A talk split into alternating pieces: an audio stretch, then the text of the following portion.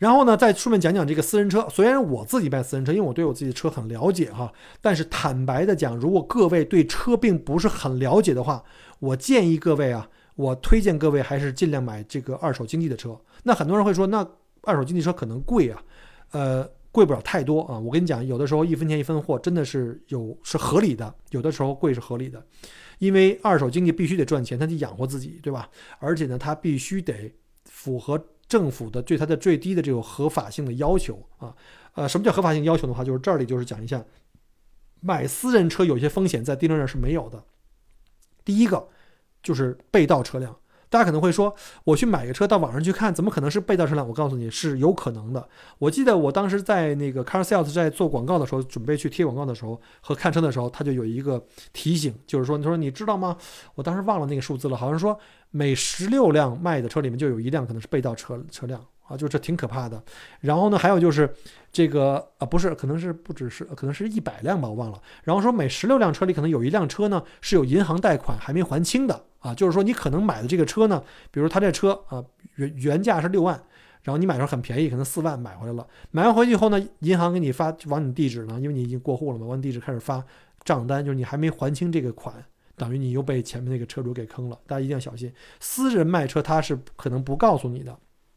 啊，但是呢，因为二手车的法律规定，就是对政府对这些二手车商的规定，他们不可以去买这个被盗车辆，因为他们就要在买车之前，一定把这车先变成公司财产，然后再能卖给他们的客户。而这过程，他们要自己去有义务去查这个车是不是被盗车车辆，他们有自己的这个工具和这个各种的这个资信的机构，可以去查这个车的这个 VIN number 是不是呃申请了这个这个。被盗了已经啊，这个稍后给大家讲。还有就是银行贷款的车必须得清还完贷款以后，这个二手车商才会去收购，然后才会去卖。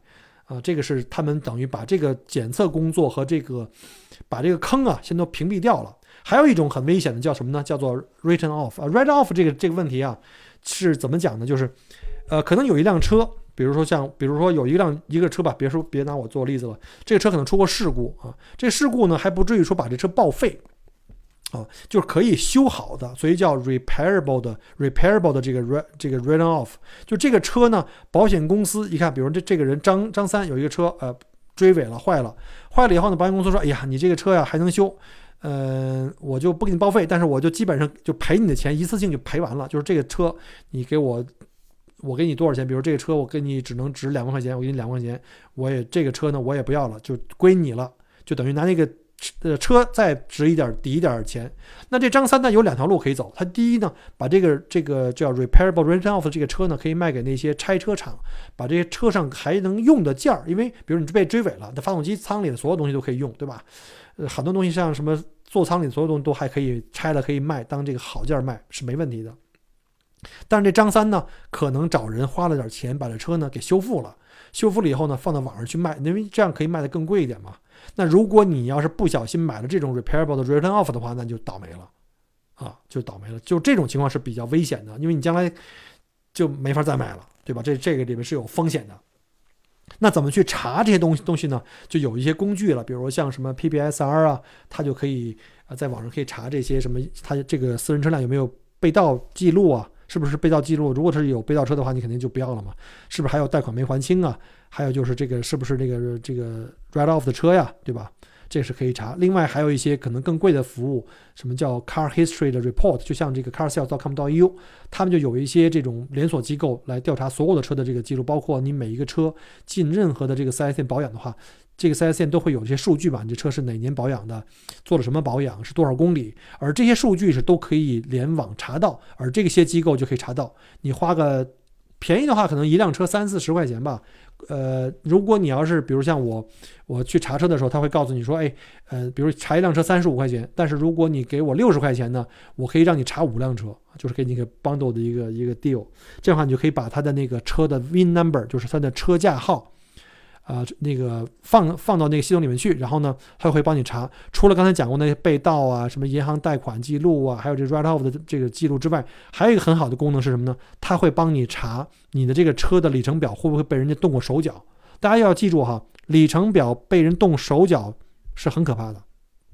这车也许跑了三十万公里了，然后他卖的时候呢，嘣调成十五万了，你就会按同年。同里程的那个车的价钱去付。可是他车已经跑了五十万的话，发动机各方面的磨损是比较严重的，等于你就被骗了。虽然这个东西在澳洲是违法的，但是还是有人会做的。但是呢，但是呢，这种情况呢，私人的几率就会比较大。他比如他找一个懂行的人帮他去改了，你没法去查的。对吧？你不知道他他他改了。当然，你要是去查了他的这个用车记录，比如就是我说的那个 Car History Report，上去会查。比如说，哎，那个系统告诉你这辆车在比如说一年以前或半年以前在哪儿做过保养记录，当时是四十五万八，对吧？现在突然变成十五万了，这个你一看就很清楚了，他就会提醒你这个有问题啊，这就是非常非常那个明显了。但是这种情况呢，在 dealer 呢就相对比较少发生。为什么叫相对呢？也有一些不良车商哈，在澳洲这些年，呃，跟很多这个做卖车呀、租车的这些车行的老板们也聊过天儿。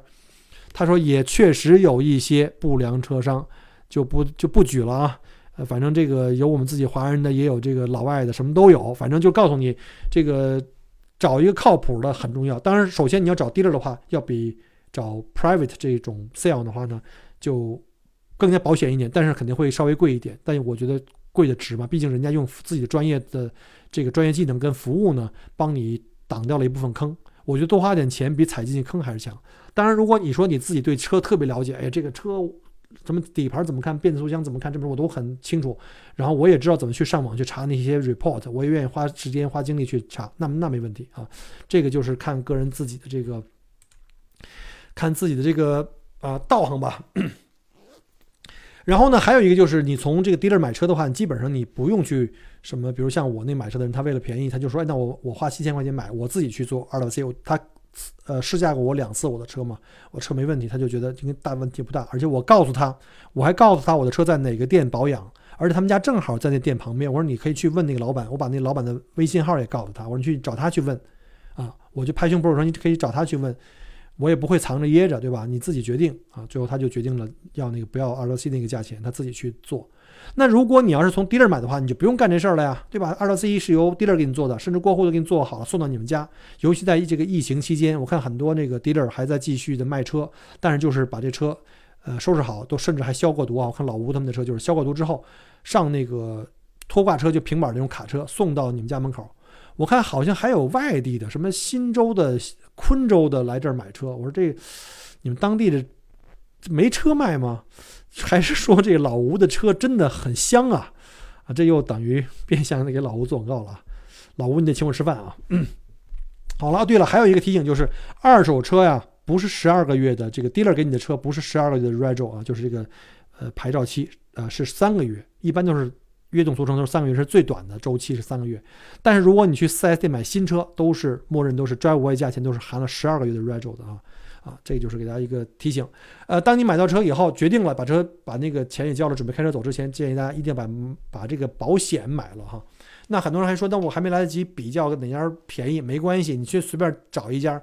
就是你以前熟的常用的，打电话先把这个车牌号码。或者是把这个 VIN number 哈，就把这个车架号码告诉他，他就当时打完电话就可以生效了。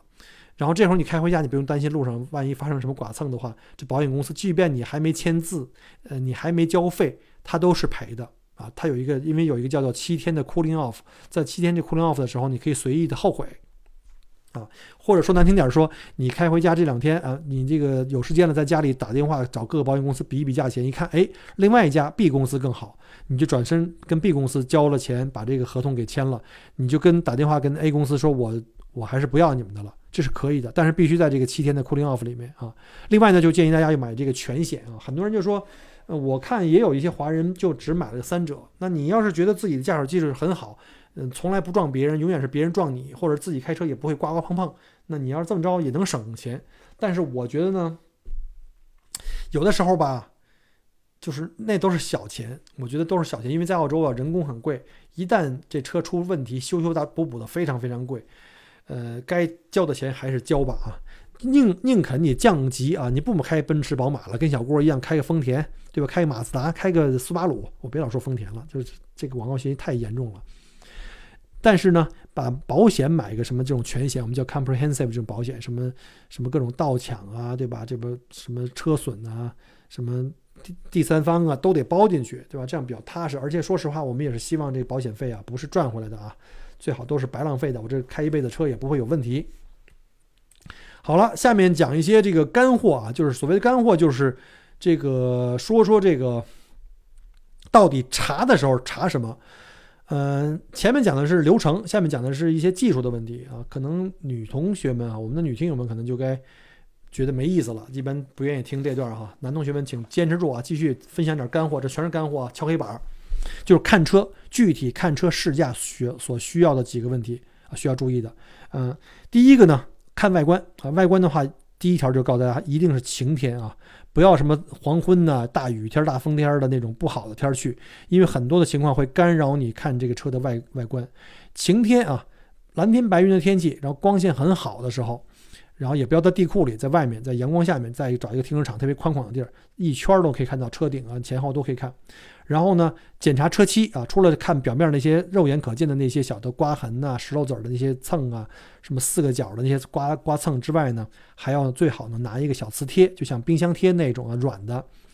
一头拽手里，一头在车上金属部分一点一点去搭。有的地方你会发现它的磁力都很均匀，突然有一块儿啊，同样是金属的，你别你别在塑料杠上去去吸啊，是吸不住的。在整个这个车门子，比如说都挺好的，突然间有一个地方这磁贴吸力不够。说明那地方很可能是打过这个，就是这个修过车被打磨过，那地方可能有电的那些，就我们叫国内叫什么叫车腻子吧，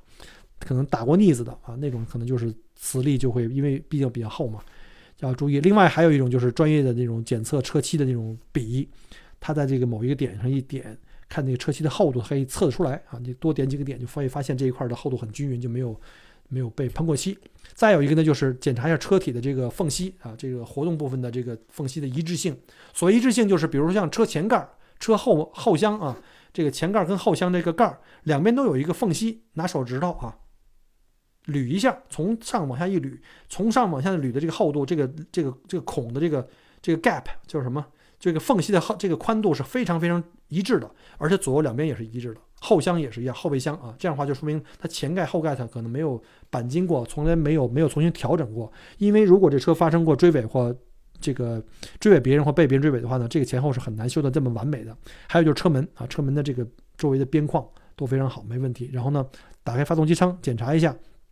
发动机什么像发动机的表面上是不是都很干净啊？就是有一点灰没关系啊，这个很很正常。就是各个这什么管路啊。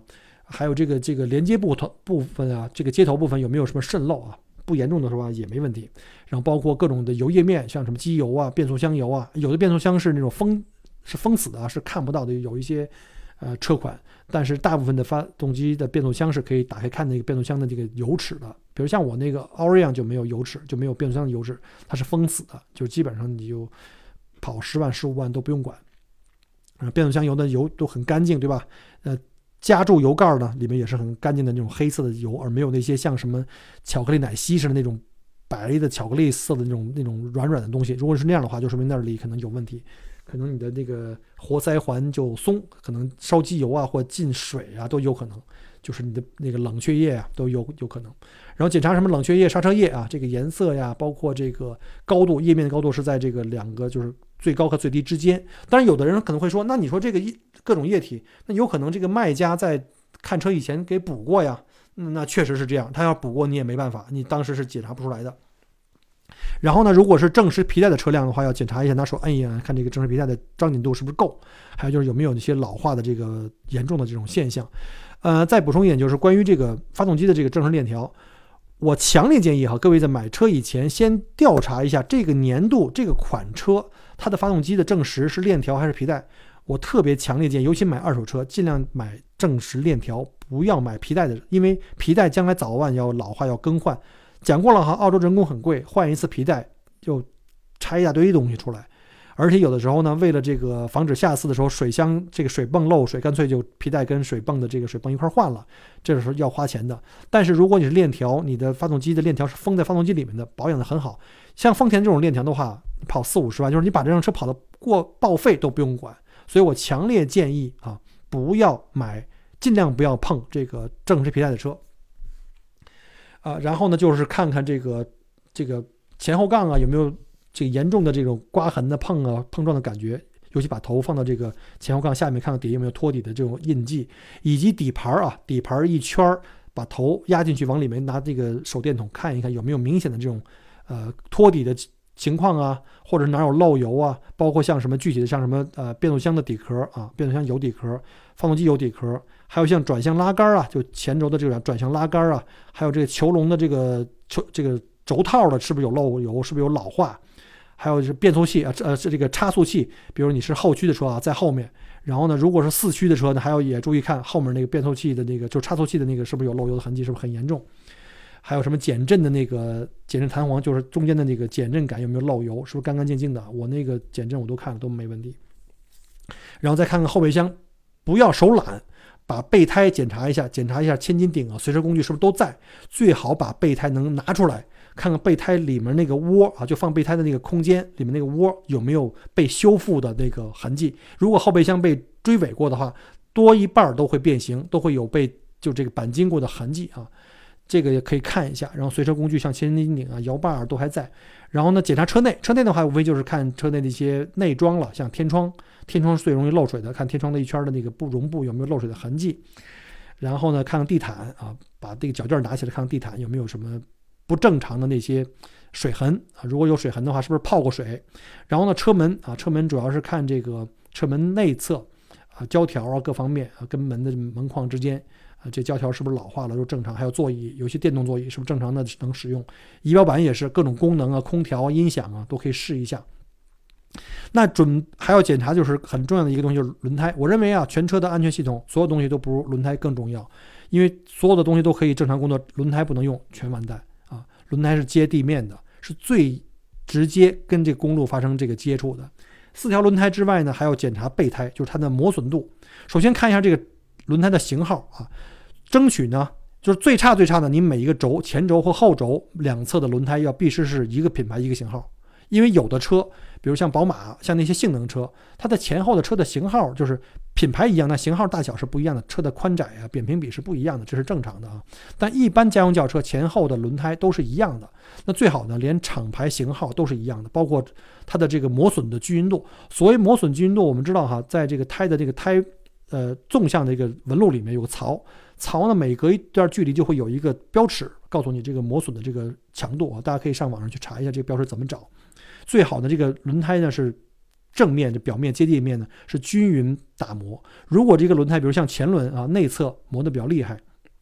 就内侧可能都快磨秃了，这就属于异常磨损。一般都是，呃，要到这个就要经常去做检查一下这个什么前倾角、前速角。呃，大家可能听不懂的话，有很多人听不懂前倾前前速角，没问题。就每年啊，大概建议大概一万公里左右，去到这个轮胎的保养店呢，做一些什么四轮定位啊、四轮换位啊，还有就是车就是车轮的动平衡，这是非常非常重要的啊。比如说我这车没扎过，我就不管它了。我建议就是每两三个星期检查一下轮胎气压，然后呢，每一万公里呢，去这个保养的厂子呢，去把这个四轮呢做动平衡。和这个动平衡是针对每个轮子的啊，然后另外呢还要做这个四轮定位，就针对这个车体这个轮子的定定位，呃，定期呢也要做这个四轮的这个换位，保证这个轮胎的磨损的这个均匀。这个时候经常被忘的就是备胎啊，碰到很多次朋友给我打电话说，我这个车胎扎了，这个我说你换胎呀，换不了胎了，因为备胎没气。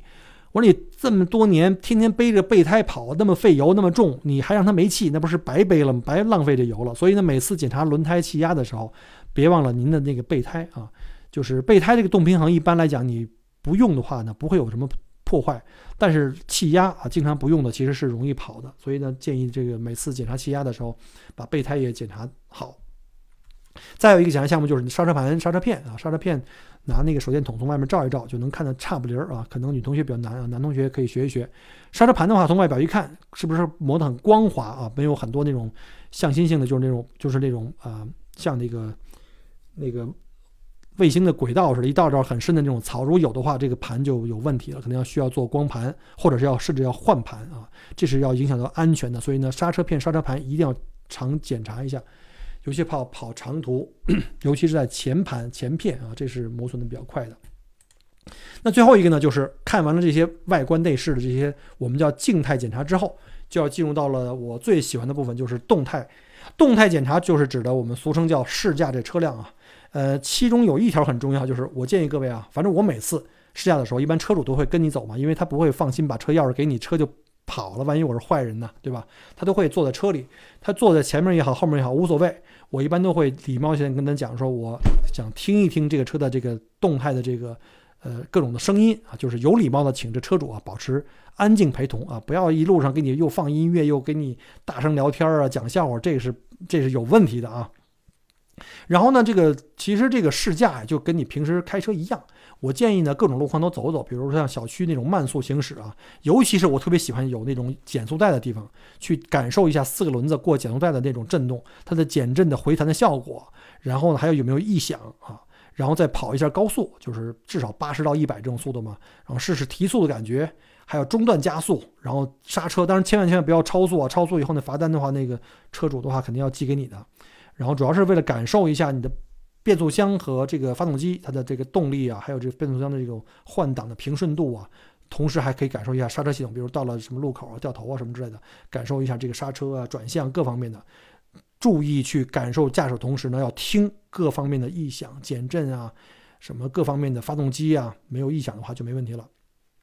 那上述的那些呢，就是我的一些干货分享了，大家可以去，如果有兴趣或者说。啊，我有哪儿的地方讲的不对，或者是不科学哈，也请各位专业人士给我在节目后面留言哈，给我指正。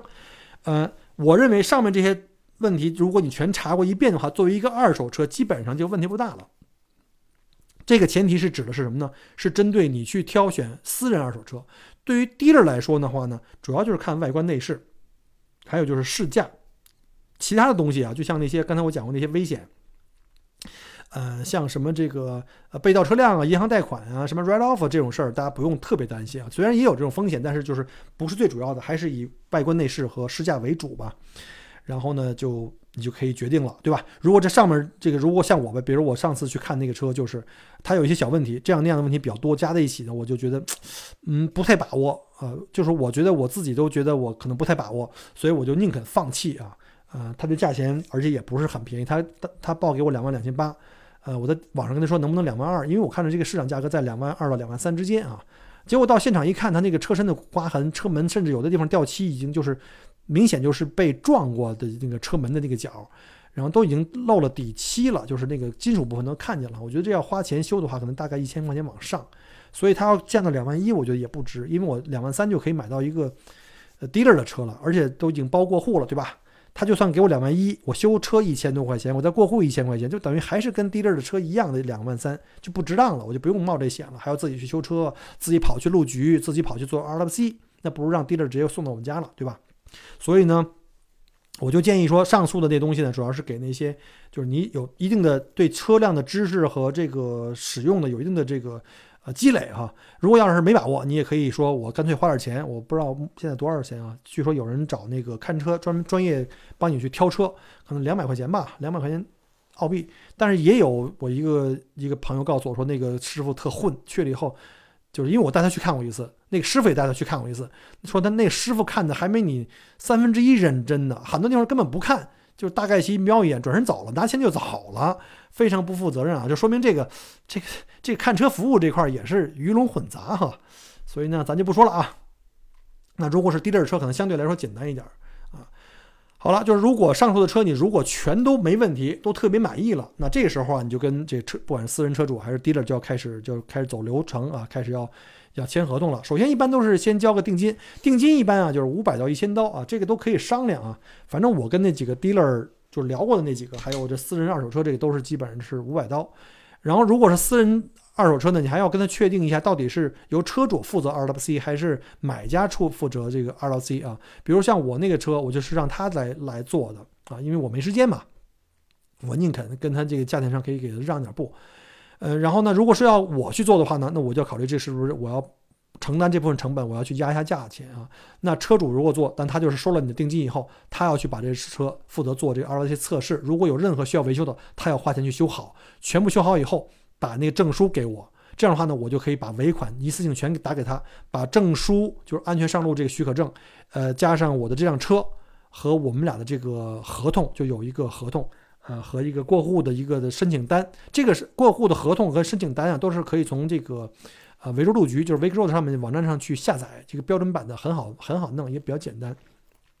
我就可以拿着这开着他这辆车，然后拿着这个 RWC 的证明和我那个过户的合同，就是 transfer form 一起到路局去办过户了啊，这个就比较简单了哈。那如果要是这个什么，如果是 dealer，那你就很省省心了。这就是为什么现在我找那两个都是 dealer 再去问，就是谈好价钱以后，我只要看过这车，这车的外观内饰啊、发动机各方面都没问题，我要了。我我其实今天已经把那个五百块钱定金打给他了，虽然我还没看车，我是想让让他把车给我留下来，因为我怕别人先去看嘛。然后呢，但是他同意给我留着，一直到比如下星期任何时间我们去看一下试驾一下，如果没问题，我就可以把尾款全打给他，对吧？把把尾款全打给他以后呢，他就马上回去帮我去做这个 RWC，就是由 dealer 负责。然后他做完以后呢，他拿着我的这个驾照的信息和那个 transfer form 替我去路局去做。过户，过完户以后，他会把这车就送到我们家来，拿一个大卡车，就是那种带那个斜的那个那个斜坡的那个大卡车，送到我们家来，哎，就帮我一条龙办好了，这就比较省心啊。而且呢，一般从 dealer 买车呢，都含有六个月的一个，这政府规定的啊，含有六个月的一个一个质保，就有任何问题，他们在六个月之内必须给我修好。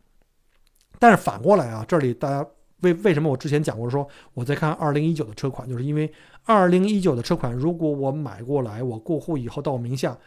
丰田车厂有一个五年不限里程的质保，这块儿呢，丰田厂还是要负责的。所以呢，这个 dealer 其实它没有任何风险啊，没有任何风险。如果要是那种已经过了三年、五年以上的那种车，dealer 还要负责六个月。好像老吴上次跟我录节目说，他们给。他们的车提供的是一年的质保，说明他对自己车可能有有信心呗，对吧？他的卖的车一般二手车可能很难是三年以内，那时候都是三年的车嘛，可能都是三年以上的车的话，那那我估计他要是敢承诺说你从我这买的车可以提供一年质保，那说明是拍胸脯对自己的这个质量有有把握的哈。我不知道我们听友好像有几个给我发过留言，今天还有一个哈，那个 Harry 跟我说，呃啊不 DZ 吧，DZ 跟我说，说从老吴那买了个车。然后呢，这样这样的，我说那那就是应该还比较靠谱吧。我希望老吴那个再接再厉啊，一定要给我们的听友提供最好的服务啊，不要让我们的那个听友那个不开心就好了。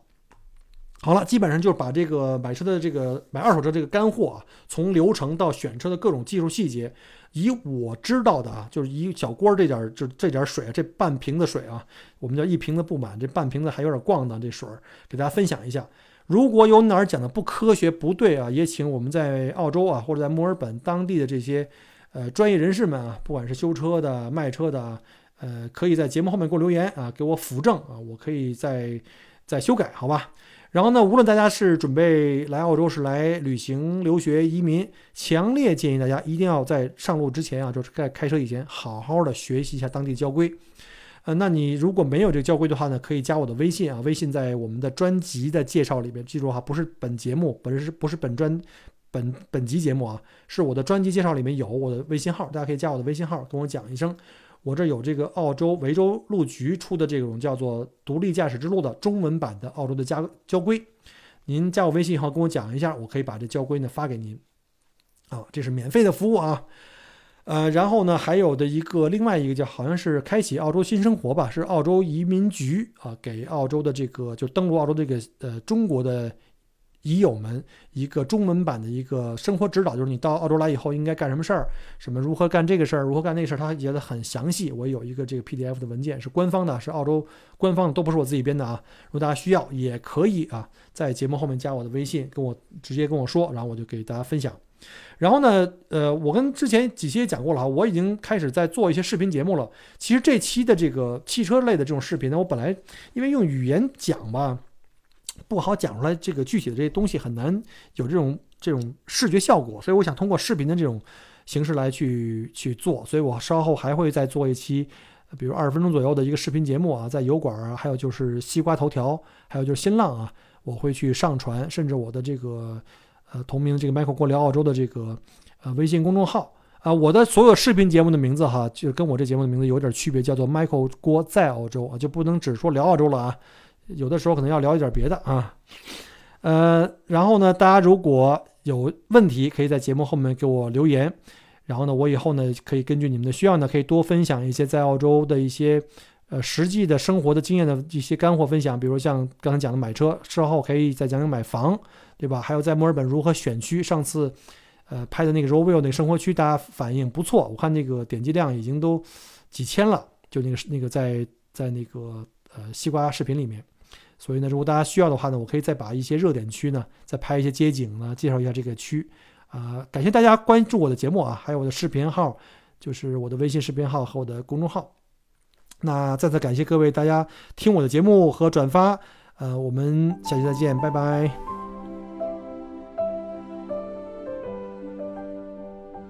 感谢您关注和支持我的节目。除了音频节目，也欢迎您同时订阅“麦克郭聊澳洲”同名新浪微博和今日头条，以及同名微信公众号，里面有很多旅行、移民相关的资讯和攻略。如果您正在规划澳洲旅行、留学或移民，欢迎您加入我的听友群和移民交流群，有更多精彩在等着您。